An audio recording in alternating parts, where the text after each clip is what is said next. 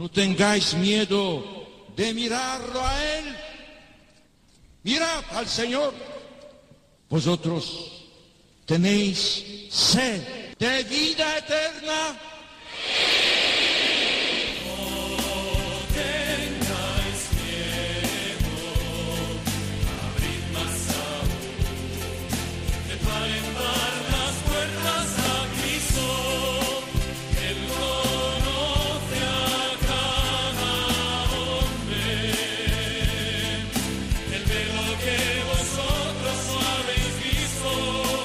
Comienza No tengáis miedo con el padre Juan Francisco Pacheco.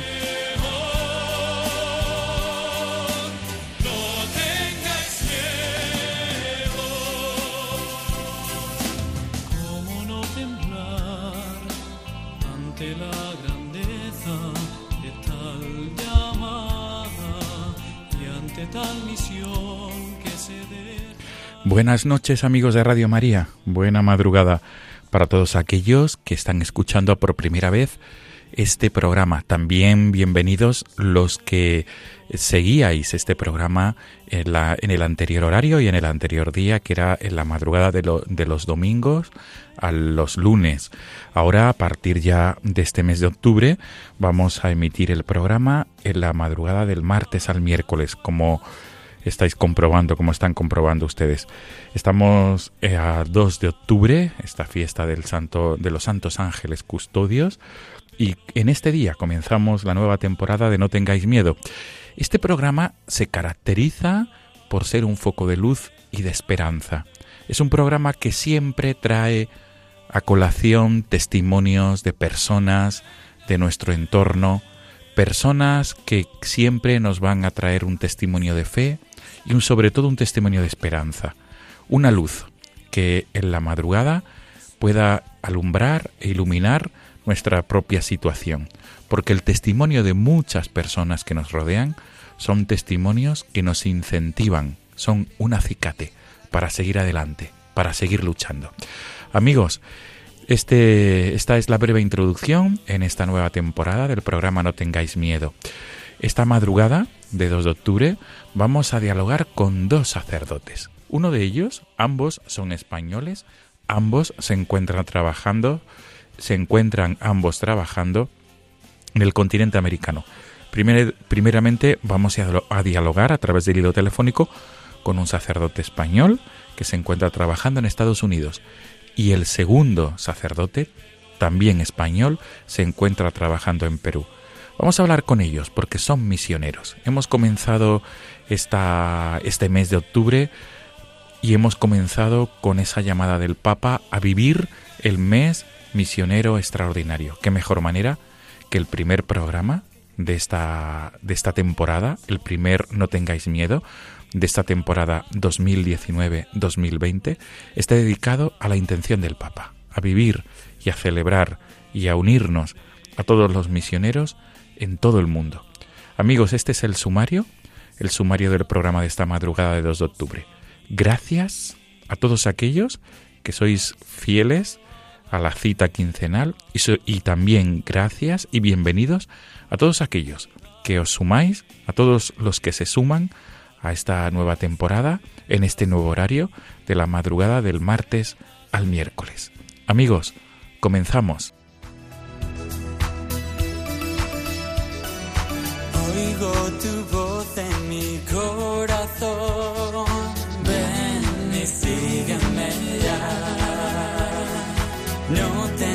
Miedo, contigo estoy, contigo para siempre.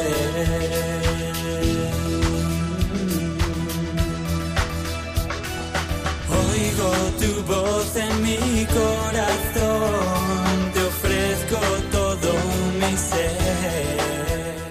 Amigos de Radio María, estamos en la primera parte del programa, estamos en la primera entrevista, en el primer testimonio, y estamos escuchando de fondo este tema titulado Te seguiré, cuyo autor es nuestro primer invitado de esta noche, el sacerdote español Goyo Hidalgo, que se encuentra trabajando y se encuentra incardinado como sacerdote en la diócesis, en la archidiócesis estadounidense de Los Ángeles. Él está trabajando en la ciudad de Carson y es sacerdote desde el año 2016. Hay que subrayar que este tema musical es anterior a su ordenación sacerdotal. Saludamos sin más dilación al padre Goyo Hidalgo. Padre Goyo, buenas noches. Buenas noches. Gracias por acompañarnos en esta madrugada. Claro, no, gracias a vosotros. Hay que subrayar, Padre Goyo, ¿cuál es la diferencia horaria eh, entre España y, y Estados Unidos? Nueve horas. ¿Perdón? Nueve horas, nueve horas menos. Nueve horas menos. Bien. Y por tanto, eh, estáis ahí en plena, digamos, en, en pleno día. Estáis. Sí, sí, claro. Perfecto, perfecto. Sí, yo si- siempre que llamo a casa tengo que averiguar esa situación, pero ya estoy muy acostumbrado. Nueve horas. Muy bien. Nueve, nueve horas menos. Hay que subrayar. Nueve horas menos, sí, nueve horas más en España, claro. Muy bien. Padre Goyo, pues la primera pregunta de recibo es, mejor más que pregunta es, porque desde el programa de No tengáis miedo hemos querido seleccionar este, este tema, más que darte a- más que preguntarte tu elección, es eh, pedirte por favor si podíamos ponerlo, por, por subrayar también esta faceta musical tuya. ¿Y, y qué, qué significa este tema Te seguiré y por qué lo compusiste, Padre Goyo? Pues sí, yo, eh, bueno, tengo que subrayar que mm, fui al seminario ya de mayor. Yo soy lo que llaman en Estados Unidos pues una vocación tardía, además muy tardía. Yo entré en el seminario a los 36 años, lo que quiere decir que tuve una vida anterior. Y la vida anterior pues no fue muy religiosa, que digamos. Entonces en esa, en esa lo, estoy haciendo- lo quiero decir rápido, pero en esa reconversión que tuve, eh, vienen, tengo dos discos, uno que se llama este No tengas miedo y bueno, este es el segundo otro que se llama Amanó. Mis discos eh, lo que hacían era un poco mi trayectoria vocacional. En el primero fue eso, encontrarme con Dios, no tener miedo a seguirle y este último pues era un poco mi, mi, mi decisión de ser sacerdote. Entonces te seguiré allí donde estés, era mi, mi decisión de decir sí, allí voy a ser sacerdote, donde tú me llames, allí voy. Y, y, digamos que lo grabaste este, estos dos discos, grabaste estos dos discos siendo todavía laico, sacerdote, no, no sacerdote, sino estabas, eh, digamos, eh, esperando a entrar en el seminario, quiero entender. Sí. El primero lo grabé en el 2006, que fue cuando, en el 2005, que fue mi primera, mi primera vuelta a Dios, ¿no? Y en el 2009, que ya sabía que iba a entrar en el seminario, el año anterior, bueno, en la principio del 2009 grabé el segundo. O sea que sí, entré en el 2009, en agosto del 2009 entré. Bien, ahora tendremos tiempo para explicar y para que nuestros oyentes conozcan tu itinerario vocacional y sobre todo tu itinerario de vida, cómo terminas trabajando pastoralmente en los Estados Unidos de América. Hay que, hay que subrayar también, Padre Goyo, que tú que eres natural de la provincia de Toledo, de la, de la localidad de la Villa de Don Fadrique. Un saludo para toda, Sí, sí. Un toda la, saludo para todos. para toda la gente de la Villa de Don Fadrique. Estupenda, esa gente estupenda de la zona manchega de la provincia Muy de Toledo. estupenda, sí, muy estupenda. Pues Padre Goyo, vamos a subir el volumen para que los oyentes de Radio María puedan conocer este tema Te seguiré. Muy bien. Y, y si alguien está interesado, pues por redes sociales y por los buscadores puede encontrar más, más temas seguramente del Padre Goyo Hidalgo. Subimos el volumen.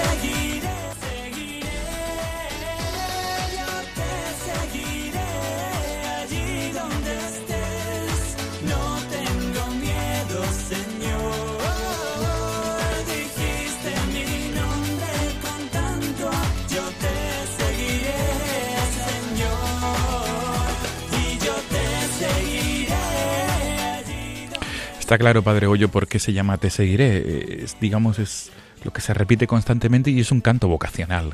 Es un tema muy vocacional, ¿verdad? Sí, sí, sí, claro. Sí, era porque la música que yo hice toda era, eh, pues es que lo, que tenía, ¿no? La primera fue pues el volver a Dios y la segunda fue eh, pues decir que sí al sacerdocio, que también fue muy difícil. Bien, pues ahora, ahora vamos a entrar de lleno en esas razones. Y comenzamos ya profundamente este diálogo nocturno en esta madrugada de, martes a miércoles, en esta fiesta de los Santos Ángeles Custodios. Padre Goyo, hemos dicho que, eres natural de, la provincia de Toledo, en España, de la localidad de la Villa de Unfadrique, y el itinerario de tu vida te invito ahora a, glosarlo brevemente, porque claro, tenemos un tiempo específico en esta, en esta entrevista, y te invito a, a que, grosso modo, puedas ilustrar a todos los oyentes de Radio María cómo comienza la vida de fe del Padre Goyo, el padre Goyo Hidalgo, y cómo culmina hasta este momento que es trabajando en la Archidiócesis de Los Ángeles, en Estados Unidos. Sí, sí. Bueno, mm, rápido, no, no, voy a contar todo, claro, pero yo siempre he estado muy metido en la iglesia. Es más, cuando tuve 11 años me fui al seminario de Toledo y estuve allí seis años, pero luego me salí por cuestiones, ¿no? Y, y acabé, pues, mm, por no tener otra palabra mejor en el mundo, ¿no? Eh, me fui a estudiar a Madrid y luego me fui a estudiar al extranjero y, y cuando tuve 24 años, o sí, 24, me fui a Estados Unidos, a Los Ángeles, a trabajar de maestro. Me contrataron de, de profe en un instituto y estuve allí, pues ya no me he venido desde que tenía 24 años, ¿no? Y ahí fue cuando perdí a Dios por completo. Mm, no voy a echar la culpa a nada, la culpa es mía, claro. Me refiero que el mundo tan consumerista que tenemos.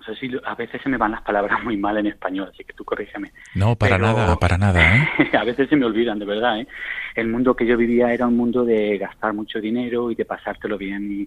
Y, como nací en una familia tan pobre, pues yo tener tanto dinero me, parecía algo estupendo, ¿no? Y me dedicaba pues a gastármelo, a salir, a beber con los amigos. Yo salía todos los días de fiesta.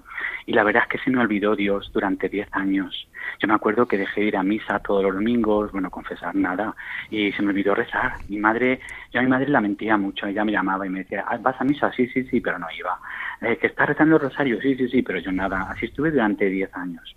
Y de repente un día, eh, cuando vine de una fiesta, como siempre, pues volví un poco tomado, ¿no? Y me, me, acuerdo que me, me quedé pues durmiendo en el, en el sofá de mi habitación, no, de mi, de mi casa, de mi apartamento, y ese día, cuando me desperté, medio pues muy mal, con mucha resaca, muy mal como siempre, ¿no? Del mundo, me acuerdo que lo primero que vi en la, en la televisión que se había quedado encendida durante la noche era No tengas miedo. Y no sé qué me pasó. Esto, es muy difícil de entender y muy difícil de explicar. A mí si alguien me lo dice me reiría, pero mm, como que mi vida pasó en un instante. En un, en un segundo descubrí toda mi vida, donde yo había estado y, lo, y donde estaba ahora y me sentí con tanta vergüenza y con tanto dolor y con tanto arrepentimiento que fue como de verdad es impresionante, eh, como en un segundo puedes ver toda tu vida. Era el entierro de Juan Pablo II, de San Juan Pablo II, y como una de sus frases favoritas era no tengáis miedo, eso fue lo que yo vi en la televisión y me impresionó tanto que en ese momento mi vida cambió 180 grados. Digamos, Padre Goyo, perdón por la interrupción. No, no, claro. ¿Estabas, eh, estabas eh, siguiendo el funeral de exequias del...? No, no, yo me había quedado dormido, de haber venido de fiesta la noche anterior me había quedado dormido en el, en el sofá y como tenía la tele puesta, la televisión estaba puesta toda la noche, yo me quedé dormido porque había tomado bastante. Y me acuerdo que al despertarme, lo que me, lo primero que vi al despertarme, porque era ya por la mañana, al día siguiente, fue en la televisión esas palabras. Estaban poniendo el funeral de San Juan Pablo II en la televisión. Y claro, estaban poniendo cosas de él y la, primera que vi fue No tengáis miedo. No tengáis miedo, que es el título de este programa precisamente. Ah, es el título de mi primer disco, No tengas miedo, porque claro, eso me impactó tanto y ahí fue mi vuelta a Dios. Fue mi vuelta por completo a Dios. Eh, es que, ya te digo, fue en un instante vi toda mi vida, fue increíble. Cada vez que lo recuerdo me pongo así, ¿no? Porque es que es muy difícil de creer y de explicar, ¿no? Que en un instante uno pueda ver toda su vida de donde yo había estado y no sé, sentí tanta vergüenza. Yo decía, ¿cómo le cuento yo a mi madre que no he ido a misa en 10 años? Ese fue mi primer pensamiento. Claro. Claro, claro. pero, pero fue, fue muy bonito. Es que yo creo que, ¿sabes qué pasa? Que a veces se nos olvida que Dios tiene que a veces que romper un corazón para curarlo. Y a mí se me rompió bastante, pero ahora me alegro, claro. Sí, Padre Goyo, y, en, y este fue el punto de inflexión en tu vida. ¿Cómo, ¿Cómo se desarrollan los acontecimientos a partir de entonces? Pues en ese momento yo mm, quiero volver a, a, mi infancia, a lo que yo sabía de Dios. Me acuerdo que estuve como nueve meses que lo único que yo quería era eh, ir a misa todos los días y rezar y, y quería, y quería, yo me acuerdo que hacía tres y cuatro horas de oración, hombre, podía, ¿no? Porque era maestro y tenía las tardes libres, pero lo primero que hice fue llamar a mi madre y le expliqué todo esto, ¿no? Y yo le decía, es que no he ido a misa. Mi madre decía, ¿qué? Digo, sí, no he ido a misa en 10 años, me he confesado, ya se me ha olvidado rezar el rosario, no sé rezar. Y lo primero que hizo ella fue enseñarme a rezar el rosario. Entonces me acuerdo que ese día nos pusimos a rezar en el teléfono. Y al día siguiente me fui a confesar y después de 10 años y, y, empecé a ir a misa todos los días. Yo me acuerdo que me tiré, ya te digo, nueve meses llorando, pero no era, no era de tristeza ni era de felicidad, no sé de qué era. Yo siempre he dicho que era pues de, curación más que otra cosa. Claro, sanación. No cabe duda. Un poco, un poco de sanación, sí. Ahora, ahora se entienden muchas cosas luego, ¿no? Pero en ese momento era, fue increíble. Lo único que me apetecía era estar con Dios. Fue muy raro porque, claro, eh, como le decía yo a mis amigos, digo del mundo por decirlo de alguna manera, que, que yo, el que había sido el, el mayor de las fiestas, el que se gastaba el dinero con todos, el que no le importaba nada, el que no iba a misa, ¿cómo les decía yo que de momento, de repente, en un día, me había cambiado la vida? Eso fue lo más difícil para mí. ¿Y cómo, cómo, cómo, cómo afrontaste esta situación? Es decir, ¿cómo presentaste Pues- tu, tu, digamos, tu nueva vida a aquellos que te conocían?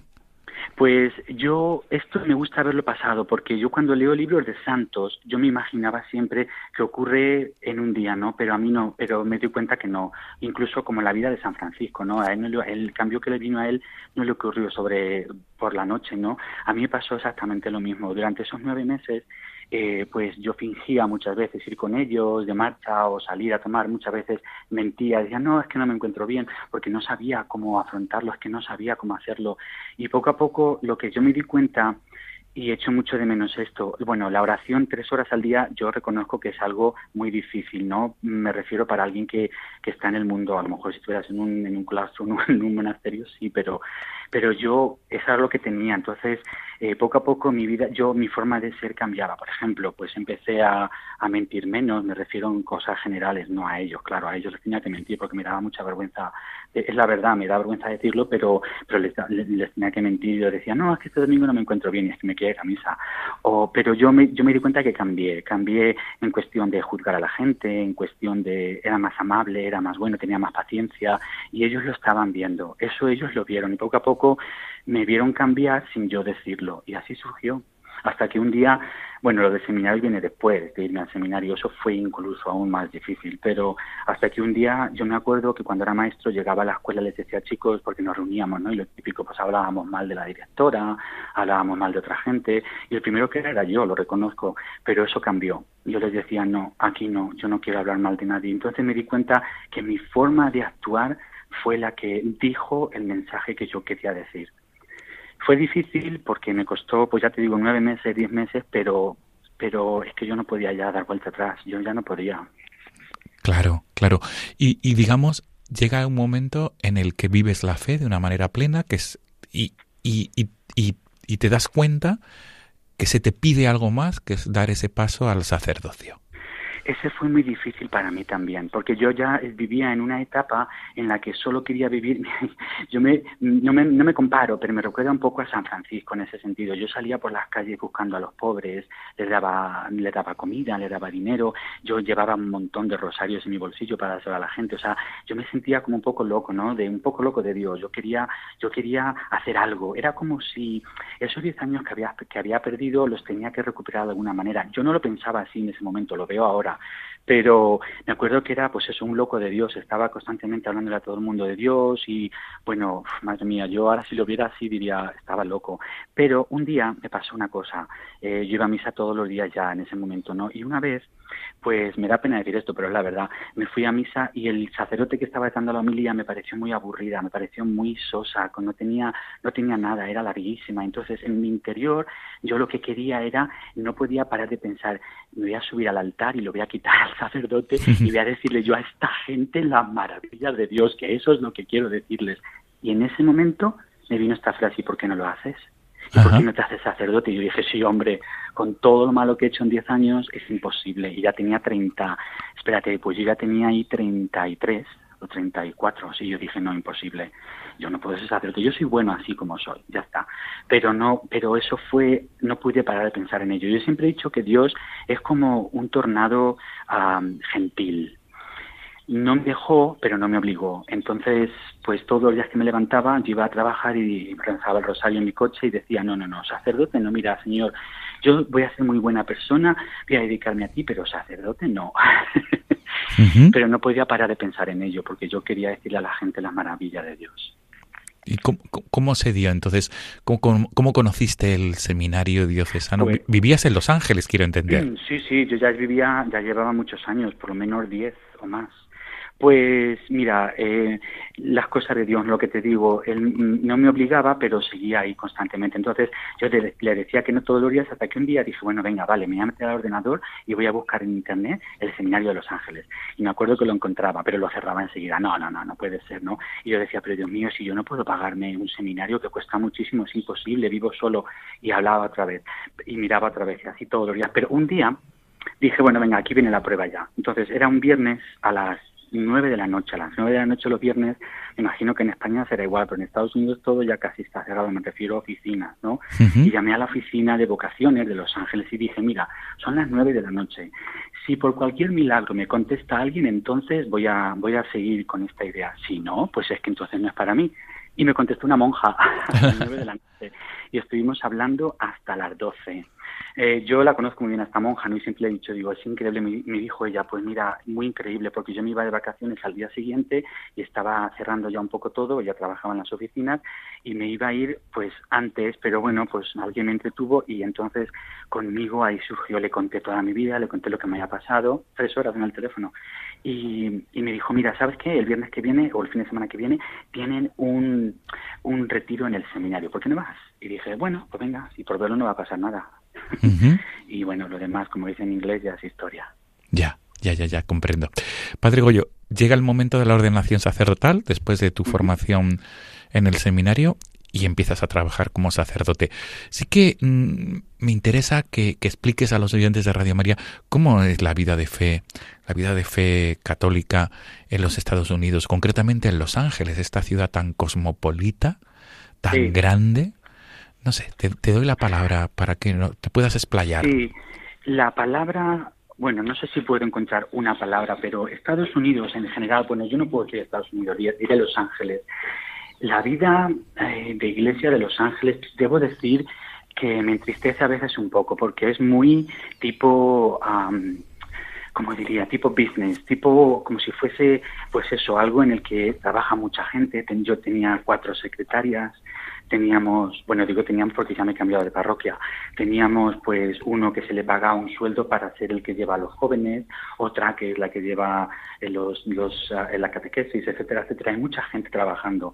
Teníamos ocho misas los domingos, va Pe- muchísima gente. Ocho misas los domingos. Sí, sí, Eh, la- ocho misas.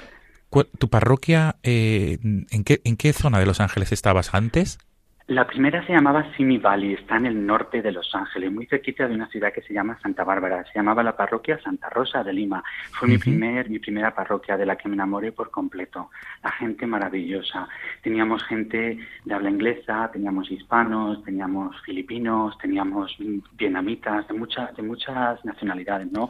Bueno, nacionalidades no porque eran ya americanos, pero de muchas, mucha gente de todo el mundo. Y era una, era una parroquia grande, lo es. Y pues el trabajo es muy fuerte, es constantemente. Yo eh, teníamos entierros casi todos los días, dos por lo menos, o tres, bueno, tres eran muchos ya, pero bodas, tenían quinceañeras que suelen hacer un montón de misas. La gente, o sea, la gente en los Estados Unidos, comparado con lo que yo veo aquí en España, hay muchos ministerios. Entonces, abríamos a las 8 de la mañana y cerrábamos a las 10 de la noche sin parar constantemente. Entonces, eh, eh, pues es una vida muy muy rápida. Ya. muy, muy rápida. Pero al mismo tiempo es muy misional, porque, bueno, pues los sacerdotes todos somos misioneros allí donde estamos y era muy, es muy importante que la gente sienta la presencia del sacerdote. Eso es lo que más querían. Yo tenía, todos los días tenía pues un montón de, de citas, de gente, ¿no? Y, y eso es lo que ellos, la, la gente quiere ser escuchada por un sacerdote, sobre todo donde yo estaba. Bien. Y ahora mismo, donde hemos llamado es a Carson, si no me equivoco, que es tu, tu, tu parroquia actual, ¿cómo se llama? Se llama Santa Filomena. Bien. Santa Filomena, si no me equivoco, es aquella de la que tanto hablaba el santo cura de Ars. Efectivamente, que qué curioso, porque yo cuando me leí su vida no sabía quién era la santa. Y yo decía, ¿quién será esta? Se la habrá inventado el cura de Ars, pero mira tú por dónde eh, he venido a la parroquia. Hace poco tuvimos la fiesta en agosto. Bien. ¿Cómo es la parroquia de Santa Filomena en Carson, Pues Los es Ángeles? el doble de grande, es el doble de grande de la que yo tenía. Hay muchísima gente, pues allí hablamos de familias, ¿no? 11.000 familias que suelen ser pues 50.000 personas más o menos, ¿no? Bien. Y es muy, muy grande, tenemos muchos enfermos que hay que visitar todos los días, es mucho, muchísimo trabajo, muchísimo trabajo, pero la gente es excepcional. Esta parroquia mía es un 80% de filipinos y lo demás pues entre americanos, blancos y latinos, ¿no? Bien. Y entonces cambia un poco. Todas las parroquias ahí en Los Ángeles es un mundo diferente debido a la gente que, que está en la parroquia, claro. Bien. Y digamos que eres párroco en Santa Filomena. No, yo todavía no, yo soy vicario. Bien. Bien. Solo llevo tres años ordenado, este es mi cuarto, con lo cual... Bien, bien. Por tanto, eh, como vicario parroquial en Santa Filomena, ¿cómo, cómo es la, la, la, la, digamos, la manifestación pública de la fe en, la- en- en las calles de Los Ángeles? Pues mira, qué curioso que me preguntas eso, porque estuve en mi pueblo hace poco, eran las fiestas de mi pueblo y celebrábamos el patrono del pueblo, claro, y entonces eh, el patrón pues es, es el Cristo del Consuelo en mi tierra y hacemos muchas procesiones, todo el pueblo va. En Estados Unidos eso no se da. En Estados Unidos la manifestación de la iglesia se hace dentro de la iglesia. Por ejemplo, mira, tenemos misa a las 6 de la mañana y a las 8, ¿no? En esta iglesia caben 1.300 personas. Durante el día, por ejemplo, te digo que por lo menos habrá 600 o 500, quizá un poco menos, ¿no? Pero eso ya es mucho. Y luego, luego la gente está todo el día yendo y viniendo a la iglesia. O sea, la vida de la iglesia será dentro de la iglesia. Allí todo es como si fuese pues un recinto, ¿no? Tenemos la escuela, las oficinas y la iglesia. Y dentro del recinto es donde se da toda la vida. Yo hay días que no salgo porque tengo tantísimo trabajo que no salgo de allí, ¿no? Claro. Entonces, eh, eso yo echo de menos un poco en España el, el estar con la gente fuera de la iglesia. Lo echo mucho de menos. Cuando voy a mi, a mi casa, a mi pueblo y paseo por las calles, pues veo a la gente. Entonces es como más, no sé, es más espontánea nuestra fe en España, pero aquí es más fuerte. Entonces, al ser más gente, tienes que organizarlo de otra manera, claro. Se entiende. Aquí tenemos tenemos 10 misas los domingos, imagínate. Diez, diez celebraciones Sí. eucarísticas los Sí. domingos. Y se llenan todas, ¿eh? Todas, todas, todas. Qué bueno, qué bueno. Estamos disfrutando de verdad sobremanera, Padre Goyo Hidalgo, y, el objetivo de esta llamada es tu testimonio de fe y en este mes misionero extraordinario. Ahora, para concluir, me gustaría pedirte la palabra y que te, que te dirigieras a todos los oyentes de Radio María. Incluso puede haber oyentes de hispanos del continente americano que están siguiendo este programa porque aquí es madrugada y tenemos una diferencia horaria con América. Y también puede ser que te oigan después a través del podcast del programa mm, a través de, de internet mm, donde es muy fácil conseguir el podcast. Eh, Padre Goyo Hidalgo, tu mensaje en este mes misionero extraordinario para todos aquellos que nos están escuchando, ten en cuenta que hay quizá un tanto por ciento elevado de personas que se encuentran enfermas o, atendiendo a enfermos, porque aquí en España es madrugada. ¿Cuál es tu mensaje, por favor? Mi mensaje suelen ser dos, que son los que yo recibí cuando, cuando me encontré con Cristo. El primero es que no tengan miedo. No tengan miedo porque eh, pase lo que pase, es lo mejor que puede pasar. Esto, esta oración la decía mi madre siempre, ¿no? Que pase lo que pase, Dios, te doy las gracias, porque es lo mejor que me puede pasar, aunque no lo entienda, aunque esté sufriendo. Esa es la primera. Y el segundo es vivir en el momento, ser santos donde somos. Hay gente que está buscando pues cruces y sufrimientos y en realidad se nos olvida ser buenos en donde estamos, en el momento en el que estamos. Yo siempre lo he dicho, no hay que buscar ser misioneros muy lejos, puedes ser misionero en tu casa con tu forma de ser, con tu forma de actuar, es muy difícil a veces.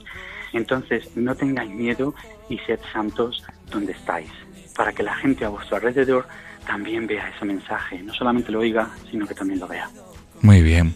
Padre Goyo, para llevar muchos años en, en Estados Unidos, eh, te expresas perfectamente en castellano y para nada has olvidado. Eh, no, para nada.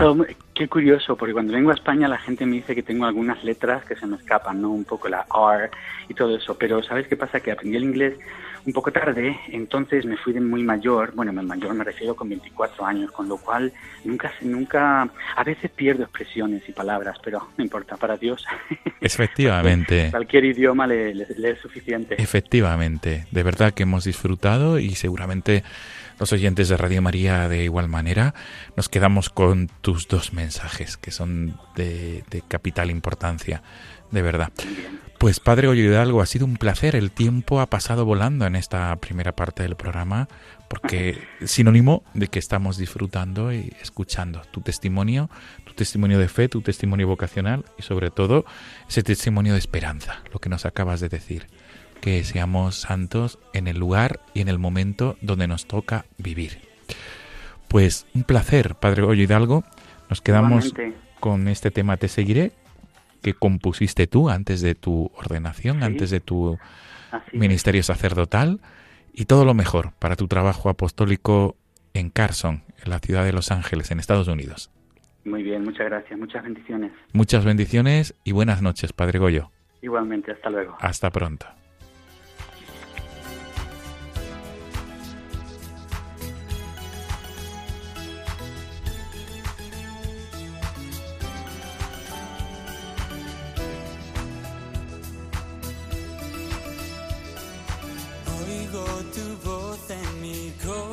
Ven y sígueme ya.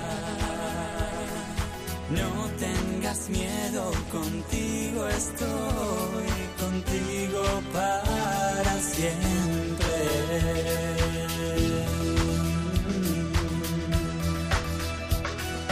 Oigo tu voz en mí.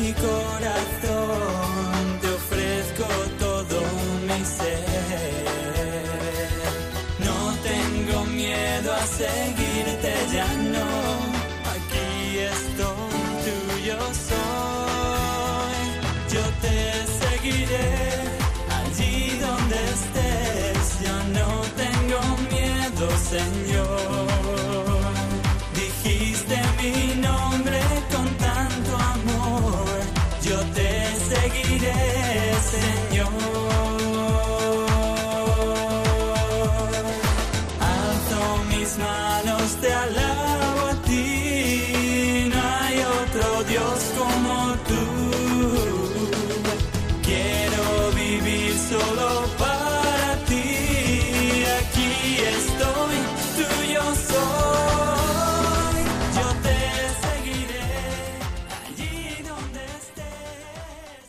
escuchando No tengáis miedo con el padre Juan Francisco Pacheco.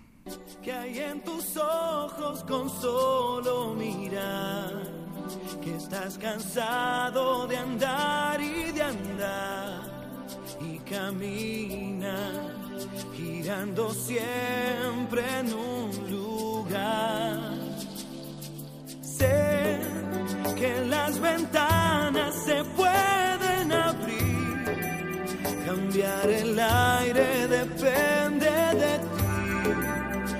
ti, te ayudará, vale la pena una vez más saber que se puede, querer que se pueda, quitarse los miedos, sacarlos afuera, pintarse la cara. Amigos de Radio María, estamos en la segunda parte del programa, como hemos anunciado en el sumario. En esta segunda parte nos trasladamos hasta Perú. Concretamente, a través del hilo telefónico nos dirigimos a la diócesis de Lurín, en Villa El Salvador, porque allí se encuentra el padre Gustavo Molina, sacerdote español de la Archidiócesis de Toledo, que trabaja en la parroquia del Cristo de Pachacamilla.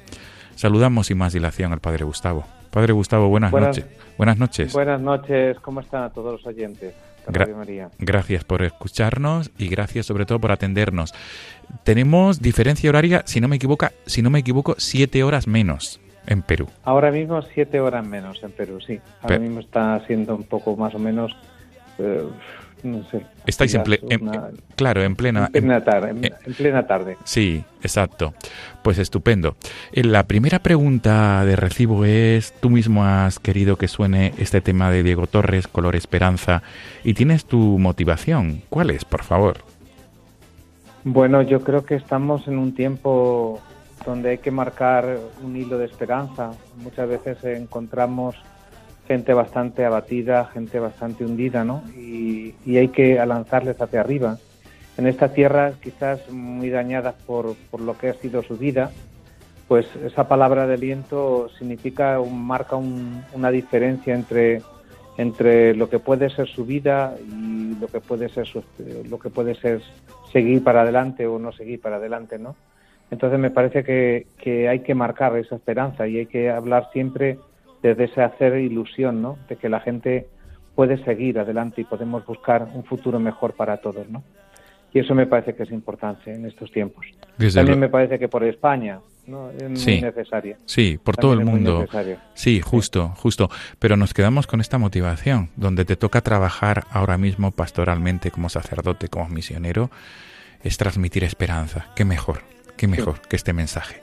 Pues con tu venia vamos a subir el volumen y vamos a disfrutar de este tema tan conocido mm, de Diego Torres, el cual pudo cantar delante del Papa San Juan Pablo II en, en su último viaje a España, en su quinto viaje apostólico. Diego Torres cantó este tema delante de San Juan Pablo II. Subimos el volumen.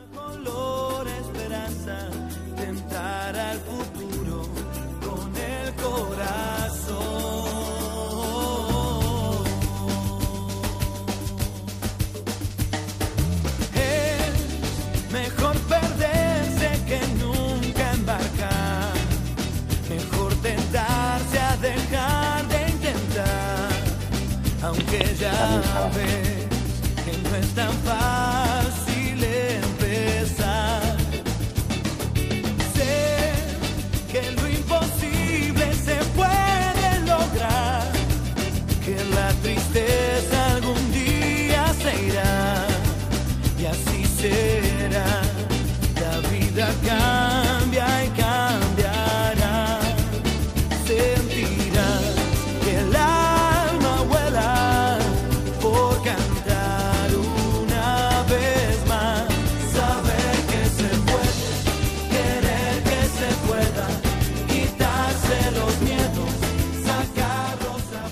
cabe duda que es un tema que invita a la esperanza, Padre Gustavo. Es un tema que, que invita a, a seguir adelante y, como tú A dices, luchar, a a luchar, luchar, a efectivamente, efectivamente. Porque las cosas pueden cambiar y porque no hay que conformarse con lo que, que tenemos, sino que hay, hay que marcar un paso más adelante y decir, no, eh, con esto se puede.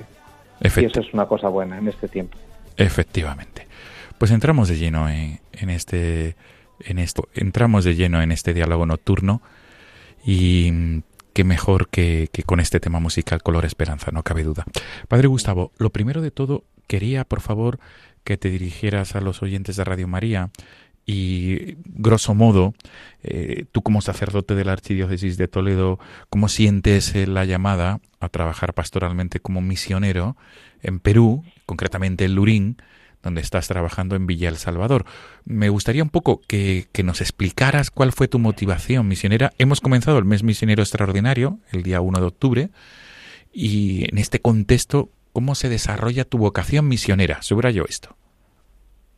Bueno, yo lo primero quiero dar un saludo muy grande a todos los oyentes de Radio María en España.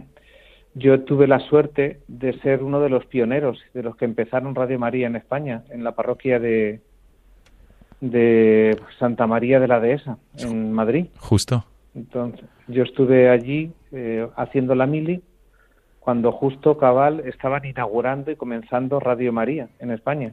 Qué Con el bueno. padre, en aquel momento con el padre Ángel Cordero, que era el párroco, y bueno, tuve la suerte de, de- de ver el inicio, casi ver a la criatura nacer en España. Qué bueno. Así que fíjate, estoy muy unido a Radio María desde entonces. Sí, sí, sí. Así que fíjate. Ahora mismo los estudios, como sabes, los estudios de Radio María están justamente al lado, bueno, Eh, en la demarcación Están parroquial enfrente, sí, sí. de la parroquia. No, los visité, los visité una vez que fui para para allá para a, a- a dar una vuelta por la parroquia después de haber salido de la mili. Un día que me presenté por allí por la parroquia, de repente fui a, visitar los estudios estuve allí con la con varios de las bueno de las chicas que estaban cuando yo no. Pero sí que por ejemplo estaba la hija de, de un colaborador muy cercano de la parroquia y bueno estuve saludándolos y esas cosas. Yo sé que sí.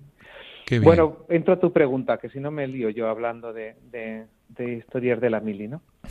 Bueno, le- yo la verdad es que mi vocación misionera quizás surgió hace años fruto de, de quizás un reclamo de un compañero, ¿no? Yo creo, pero desde el seminario mm, se nos metía mucho el espíritu misionero. Cada vez que venía un misionero a hablarnos, la verdad es que hervía la sangre, ¿no? Y sentías eh, esa ilusión de decir, jolín, me encantaría poder ser yo de los que me fuera a misiones, ¿no? y en- a través de la de la academia que teníamos de misiones el, el trabajo no de poder colaborar con los misioneros recuerdo que empezamos la iniciativa de cada curso se comprometió con un misionero a escribirle una carta cada mes y poderle tenerle en contacto de alguna forma eso no pero bueno uno sale luego de sacerdote y empieza quizás la vida con, con otras realidades muy diferentes no sabe muy bien eh, empieza en sus parroquias, sus clases, sus jóvenes, su no sé qué.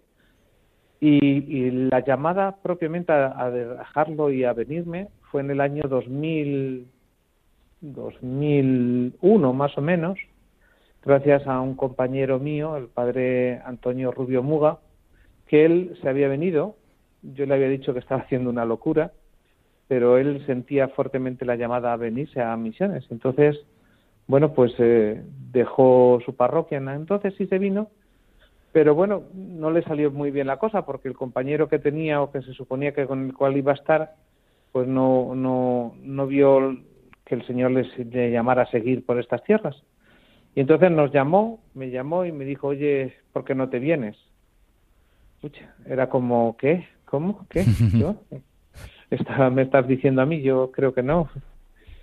Pero bueno, pues cosas de Dios. Al final, con el padre Tomás, Martín Merlo, y, y conmigo dimos el paso y nos, nos atrevimos a cruzar el charco en aquel momento a la parroquia aquí mismo en Villa El Salvador de Jesús Nazareno y estuvimos pues tres años, eh, tres años en, en esta parroquia.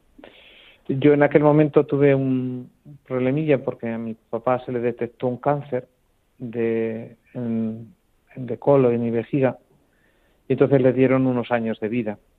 Y bueno, yo me vi un poco en la tesitura de que los años que le dieron años de vida, yo me veía en la tesitura de decir, mira, yo me voy para España y los años que le queden de vida, pues prefiero vivirlos con él, la verdad. Y bueno, pues eh, lo dialogué, lo hablamos los compañeros y bueno, y con el obispo también en aquel momento, con don Antonio Cañizares, lo había apropiado. Terminé mis tres años, que había firmado el contrato con, de misiones con tres años, y bueno, me marché para España y durante este tiempo pues he estado en distintas parroquias de Toledo. He estado también en Galicia porque mis padres se me emanciparon de casa y se fueron a vivir a Galicia. Entonces, bueno, pues me fui a estar cerca, ya que me había ido a España cuando la cosa se empeoró un poquito más y ellos estaban ya un poco peor, pues me fui para, para Galicia a estar más cerquita de ellos y a cuidar de ellos. Y bueno, en el año 2007 murió mi mamá, que era mi papá murió primero, luego murió mi mamá y bueno, fue una cosa así como de ¿y ahora qué hago? No sé. Y tengo que decir que gracias a mi compañero que está conmigo ahora, el padre Javier, que fue el que me dijo ¿y por qué no nos vamos a misiones? Y dije, "¿Eh? Mm, pues una cosa que no la había contemplado. Pero si el Señor quiere, vámonos. Y la verdad es que creo que es muy de Dios, porque todo era negativo. Eh, yo en el año 2016 tuve un infarto, eh, creía que la médica me iba a decir que no. Yo le dije, bueno, si la médica me dice que sí, nos vamos. Y pensando, la médica va a decir directamente que no, que estoy loco, que no me puedo ir a misiones, que cómo me voy a ir por ahí, que me, me puedo morir, que me puede repetir el infarto, cualquier cosa. Pero no, de repente fui a la médica y me dijo, yo creo que teniendo los suficientes cuidados puedes irte. ¿No? Vale, perfecto. Eh, hablamos con el obispo, que era otra cosa que veíamos muy difícil porque mi compañero no había hecho los quinquenales todavía, o sea, era, es muy joven. Mm, Pensamos, le va a decir que no, pero si dice que sí, pues vamos para adelante. Y le dijo que sí. Y dijimos, pues esto, mira, es que Dios está hablando y es que nos tenemos que ir para misiones y ya está. Y así que aquí aterrizamos en estas tierras de, de Perú. El tema está en que, bueno, pues ha cambiado muchas cosas desde que yo estuve aquí la otra vez, entre otras cosas porque, bueno, pues eh, la, la diócesis de, de Toledo, en aquel momento aquí teníamos algunas parroquias, exactamente teníamos tres, Jesús Nazareno, teníamos la Sagrada Familia y la Inmaculada. Pero gracias a Dios, pues eh, hay respuestas mm, vocacional aquí en, en Lurín y poco a poco se ha podido ir entregando las, las parroquias a los sacerdotes de, de aquí de Lurín. Entonces, bueno, pues eh, se había entregado Jesús Nazareno y resulta que, que no había ninguna parroquia vacante, por decir de alguna forma. Y que veníamos, pues no sabíamos muy bien a lo que Dios quisiera. Y al llegar, pues tuvimos una entrevista con Monseñor Carlos eh, García Cam Camanier, que es el, el obispo de acá. Y bueno, nos dijo, yo he pensado en dos cosas, vosotros me diréis, y nosotros dijimos, bueno, pues donde más nos necesite, donde haga falta dos sacerdotes, y ahí estamos. Y entonces me dijo, pues mira, hemos pensado que el mejor sitio va a ser que vayáis a, a la parroquia de Cristo Pachacamilla. Cristo Pachacamilla en España no suena a nada, pero en, en Perú Sí. es el patrón del Perú, Ajá. porque es el Señor de los milagros. Claro, claro. Lo que pasa, Sí, justo. lo que pasa es que, eh, claro, el, el, el nombre, el- todo el mundo le conoce por el Señor de los Milagros y nadie por el Cristo de Pachacamilla, pero es donde se pintó la, el cuadro, que es acá, en, en- o sea, no aquí, en el centro de Lima, Sí. pero el sitio donde se pintó el cuadro se llamaba Pachacamilla. Entonces, por eso todo el mundo le conocía por el Cristo de Pachacamilla, Ajá. ¿no? Luego ya, al realizar los milagros, todo el mundo le cambió el nombre, pero el, el nombre propio de, de la imagen del Señor de los Milagros es Cristo de Pachacamilla. Claro. Así que estamos un poco en el, podríamos decir, ante el Señor de los Milagros y ante el patrón de Perú, Qué bueno. nuestra parroquia. Qué bueno. Padre Gustavo, ¿cómo se desarrolla el trabajo en, en Villa El Salvador? ¿Cómo es Villa El Salvador? Un poco eh, explicarnos, grosso modo, Sí. geográficamente, cómo Situarlo, es. ¿no? Sí, situarlo para todos los oyentes. Primero hay que conocer la historia de Villa El Salvador. Villa El Salvador eh, es- existe desde hace 48 años. Eh, es una ciudad, para que se haga una idea la gente, de a lo mejor de unos 700.000 habitantes.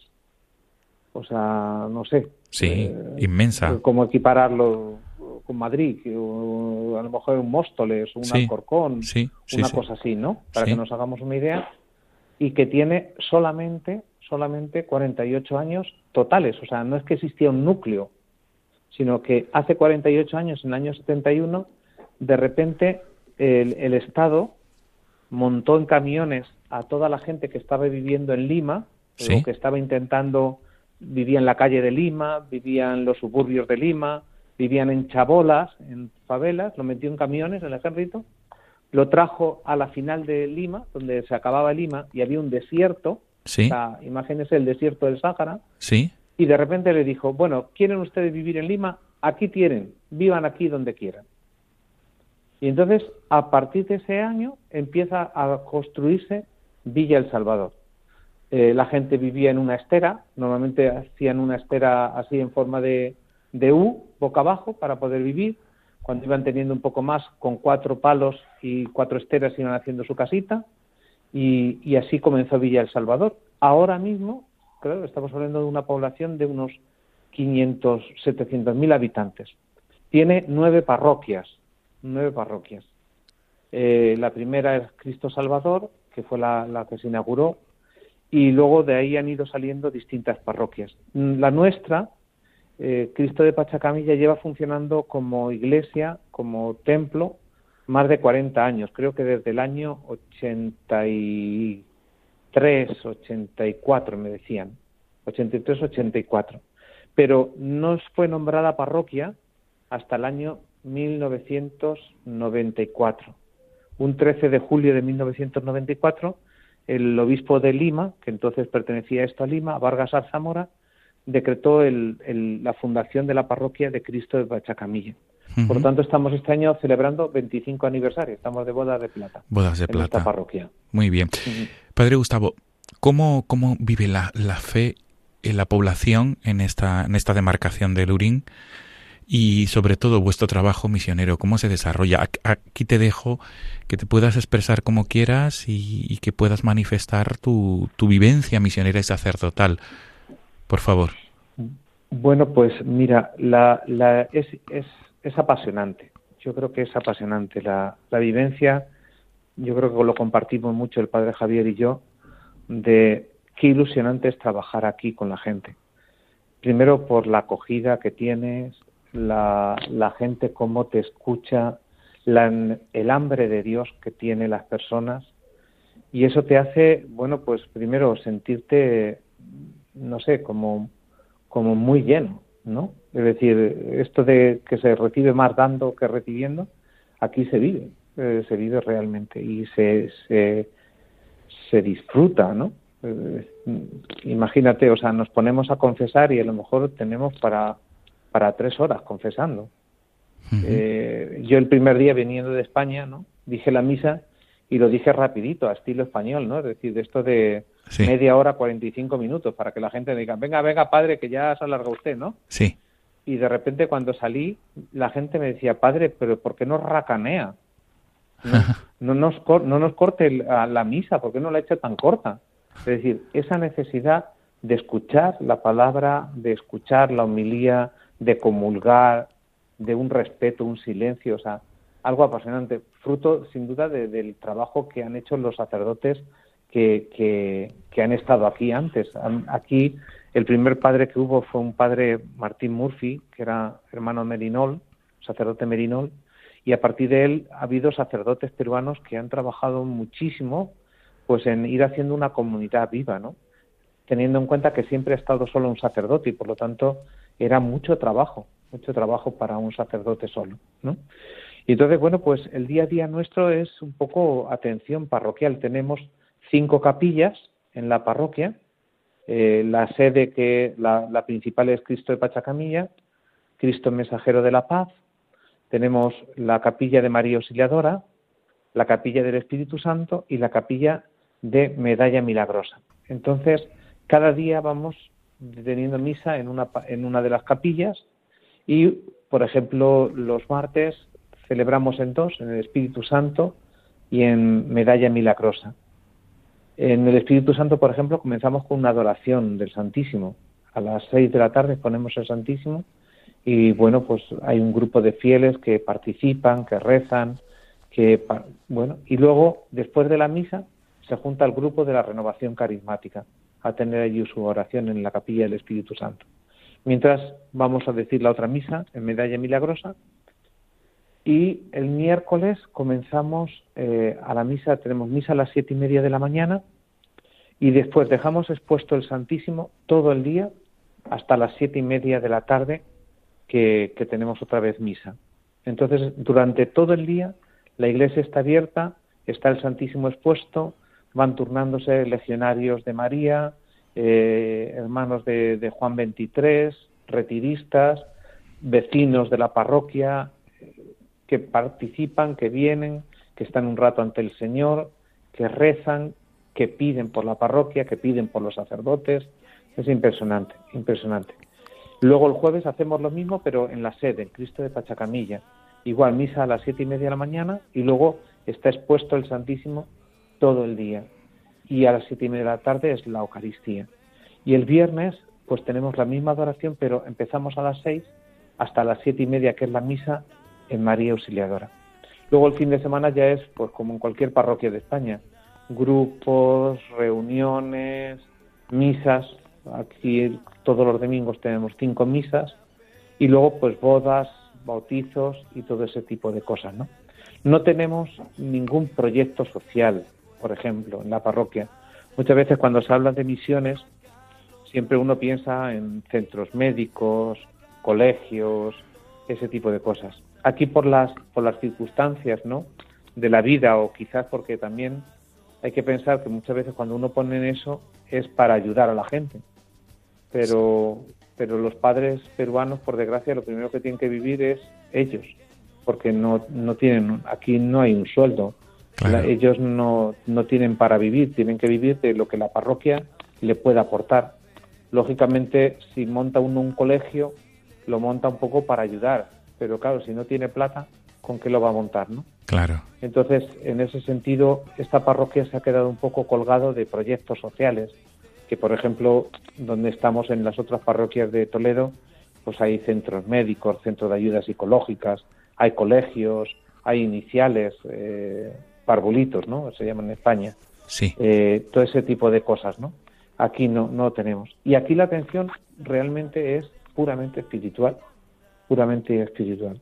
De momento, no sé, estamos estudiándolo, quiero decir, porque, por ejemplo, vemos una situación de los ancianos, ¿no? Que están un poco solos en casa a la hora de atenderse, ¿no? Y nos planteamos, ¿no? ¿Por qué no hacer un- una especie de comedor, pero en lugar de que vengan los ancianos, poderles servir la comida en casa? Bueno, lo estamos barajando, tampoco llevamos mucho tiempo, es que llevamos un año. claro, claro, Que quizás hay que situar en eso, ¿no? claro que Que sí, tampoco llevamos mucho tiempo aquí. claro que sí. Padre Gustavo, se nos agota el tiempo y eso significa que, estamos disfrutando sobremanera, pero el, el- el tiempo vuela y solamente en un titular, una frase que pueda resumir tu trabajo, tu experiencia misionera, por favor, antes de, de despedirnos. Mm, Yo diría, bueno, intentando estar cerca, cerca, ¿no? Cerca, llevando a Dios a las personas. Es lo que estamos haciendo aquí. Escuchándolos, atendiéndoles y, bueno, lo que decíamos al principio, dando esperanza, dando esperanza para que la gente no se hunda, sino al contrario, sienta esa llamada a decir, podemos salir de todo.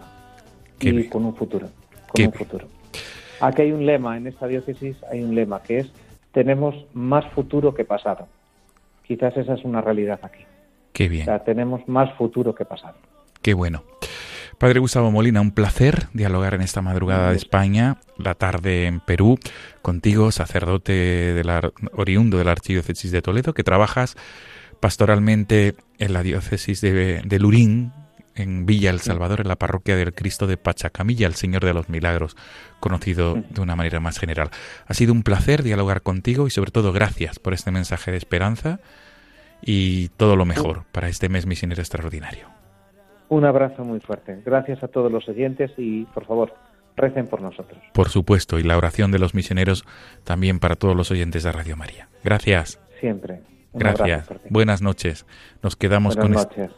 Nos quedamos con este tema musical que has elegido, Color Esperanza. Hasta pronto, Padre Gustavo. Adiós. Hasta pronto.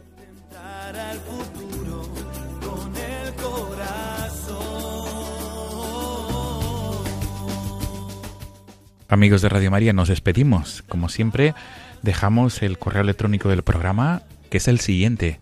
No tengáis miedo, arroba radiomaria.es. Repito, no tengáis miedo, arroba radiomaria.es. A través de esta cuenta de correo electrónico pueden dirigirse para consultar, comentar o cualquier tipo de sugerencia.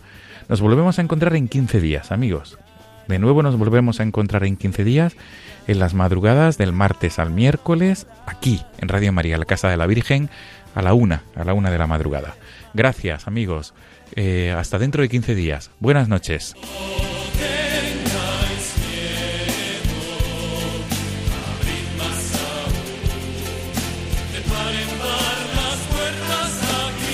Y así finaliza en Radio María No tengáis miedo, un programa dirigido por el padre Juan Francisco Pacheco.